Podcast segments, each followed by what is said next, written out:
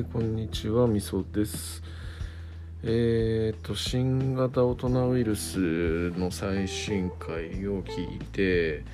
えー、しょっぱなに私の、えー、ちょっとおかしい懺悔が取り上げられていてとても嬉しかったです。丸。えー、まあ笑ってくれてありがたいんですけどもやっぱねこうれですね。本当イムさんやばいっすね。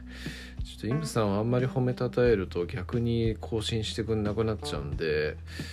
あんま褒めたくないんですけどあのやっぱねちょっと天性の何かを感じる人だなと思いますね。うんやっぱ喋り口と内容のこのギャップみたいなそういうところ？なのかな？いやーなんだろうな。ラジオ聞いててあそ久々に声出して爆笑した感じですね。ちょっといやこれはものが違うわって感じで思いましたよ本当に。なんか他の方のやつだって相当面白い感じでしたけどちょっと完全に最後イムさんに持ってかれたなっていうところですね。うん。いやすげえわと思う。マジすげえ。まあそれはどうでもいいっちゃどうでもいいしまあどうでもいいって言っとこう、うん、イムさんあの別にイムさんのことあの崇め立てまつってないんであのラジオ更新してください。お願いします。でえー、っと 今日「燃えよ剣」をね、えー、見に行ってきたんですよ映画をでえっと僕「燃えよ剣」っていう司馬太郎の小説が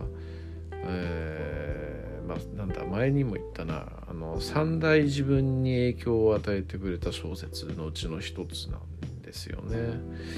まあ、銀河英雄伝説、えー、燃えよ剣あと中国五千年っていうその3つなんですけどでえっとまあ、司馬太郎という人が書い書いた原作を元にした映画なんですけどで原作本に関しても多分僕10回ぐらい読み返してんじゃないかなっっていうぐらい好きで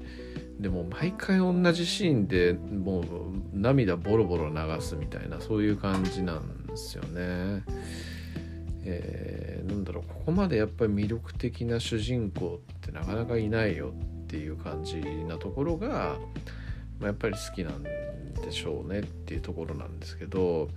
でまあそこまで原作がねこうに思い入れがあるとなかなか映像化作品ってこう原作中的な目で見てしまうのでなんかまあちょっとまあ見たい半分なんか後になって終わった後に批判してしまう自分をこう想像すると微妙だなと思う部分半分みたいなそういう感じで見に行ってきたんですけど結論的に言うとね面白かったっすね。うん。あのまあいろいろツッコミどころは当然やっぱ原作中なんであるんですがやっぱなんか雰囲気とかね、えー、岡田准一というこう主演俳優の演技の素晴らしさとかねそういうようなところでなんかすごくこう原作とはまた一味違うなっていう感じが味わえて、えー、非常に硬派な、えー、映画で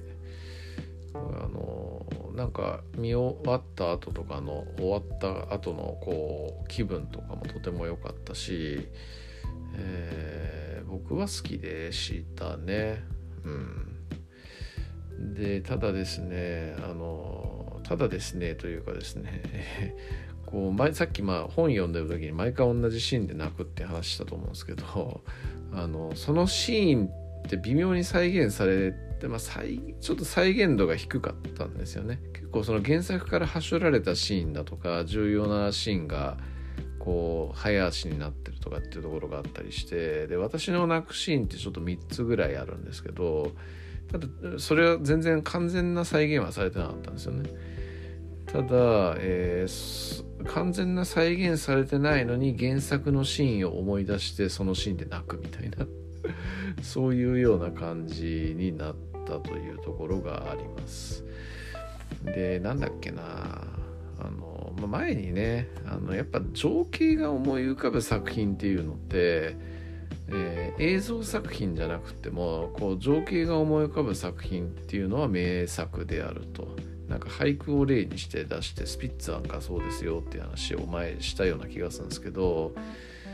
え、ここれこれはその映像化されたものから原作のシーンを思い出してで原作のシーンで思い浮かぶ情景を見て泣くみたいな。えー、よくわからないこう遡りをして泣くというよくあの感じになってましたね。まあそれぐらい本当原作という原作とが大好きなんだなと我ながら思ったっていうところですね。まあちょっと批判的な話にもなんのかもしれないですけどえー、っとまあやっぱねなんか最初の方の話の部分にフィーチャーというか、えー、スポットライトを当てすぎてえー、っと後半がね結構駆け足気味で、えー、重要な走られたシーンみたいなところっていうのが多かったかなっていう印象でしたね。例えばあまあネタバレになってもいいけども、えー、鋼鉄艦ストーンウォールっていう、えー、新政府軍の船に乗り込む乗り込んで戦うっていうシーンが原作ではあってそのシーンって結構いい話なんですけども、まあ、そのシーンとかもはしょられてたしあとはその宇都宮城っていうね土方歳三がその新選組、の副長としてではなくって軍事のその指揮官としても優れていたっていうのを証明する戦いで、まあ、宇都宮城の攻略戦っていうのがあるんですけどそこのシーンなんかもカットされちゃってたし、えーまあ、松前城っていうね城を落とす戦い。これもえー、っとまあ話の中では少し触れられてはいましたけどシーンとしてはカットされちゃいましたしなんかちょっと残念だなっていう感じのところはあったかなというところですね。ただまあでもしょうしょうがないなと思いますね。どうしてもこう脚本書く人としてもどこを山場のシーンに持ってくるかっていうのであんまり山場をいっぱい作っちゃうとね話がぼやけてそれぞれの印象がやっぱ少なくなっちゃうっていうのもあるし、えーねちょっと難しいよなと思いますね。まあ、あとまあそれと同じような話ですけども結構原作とかで活躍していたような人たちっていうのがあんまり出てこなかったりっていうのもあったりしましたけどでもこれもやっぱその限られた時間の中であんまり複数の人物にスポットライト浴びせすぎちゃうとそこもまたぼやけるし、えー、話がとっちらかっちゃうっていうところが多分出てくるので、えー、もう思い切って土方歳三と、まあ、近藤勇と北総司ぐらいにあのスポットライトを浴びせ続けたっていうところが多分伺い知れるんだなと思ったりはしましたね。まあでも本当最初にも言った通り、えー、面白かったしあなんかやっぱうんとその原作の中でも伝えたい主題みたいなところっていうのが多分あると思ってるんですよね。だそういうところっていうのをこう、まあ、うまく映像とそのキャラたちのこう対話の中とかで、まあ、なんとか表現しようとしてるなっていうのがこう見て取れたっていうのがあったんででまあ私もそれに対してあその主題っていうところはやっぱブレてないなっていうのが感じられたんでうんあの好きですね。面白かったなと思います。はいえー、いやでも本当ねこう司馬太郎という作家はすごい人ですよ本当にこう日本の歴史観をこう作ってしまったというところですよね。まあもう亡くなって30年ぐらい経つんでねさすがにちょっとその辺の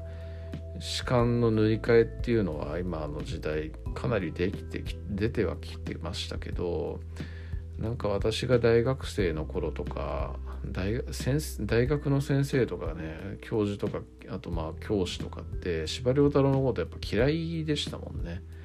なんか本当の話じゃないことをやっぱり、えー、世の中の人たちに本当のことだっていうふうに思わせているっていうことでなんかやっぱオーバーにこう歴史を伝えてるっていうね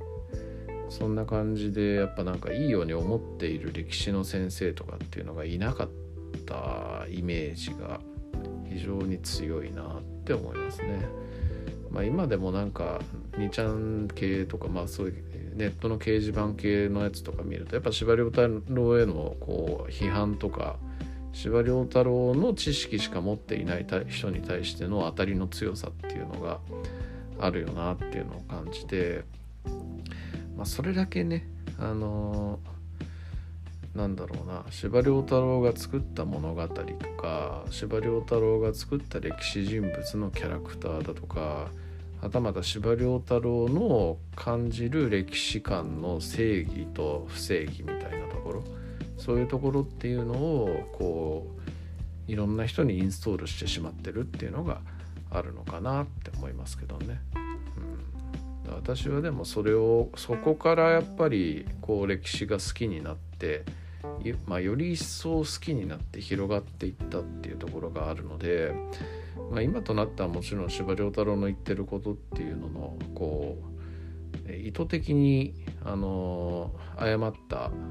歴史とかをこう書いている。もちろん小説なんでフィクションであるっていうところを書いているっていうのは分かってるんで、えー、それはもう飲み込んでそれはそれとして楽しんでいるっていうのがあるんですけれどもあの、まあ、やっぱ司馬太郎という人は本当にすごい人だなと。本当僕にとって影響をものすごく与えてくれたなっていうのを、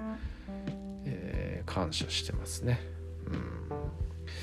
まあ「萌えよ剣ね」えー、ひとしおさんなんかも見に行ったって言って感想を述べられてましてでまゆさんがねあのー、土方が「面白い」っていうシーンを言ったのが印象に残ってるっていう話ありますけどあれ船の中っていうふうにまゆさんおっしゃってましたがあれどっかの城の中ですね。でどっかの城の中であの横にいた松平太郎っていう人から「ほほ歩兵心得」っていうね本を借りて読んでいてでその様式の戦い方についてそれをすごいなんか読んでいてで面白いっていう風に言ったっていうシーンですねあれはね、えー、僕もなんかそのシーン結構印象に残っていて、えー、好きですね、うん、情景があれも思い浮かぶシーンだなっていう感じに思ったりしますね、うん、分かりみはい。まあそんな感じで、えー、萌えよ剣とても面白かったんでまあもう終わりかけですけれどもまだ見に行っていなくて気になってるけど見に行っていないっていう人がいらっしゃったら、えー、ぜひ、えー、見に行っていただければと思います。はい、ありがとうございます。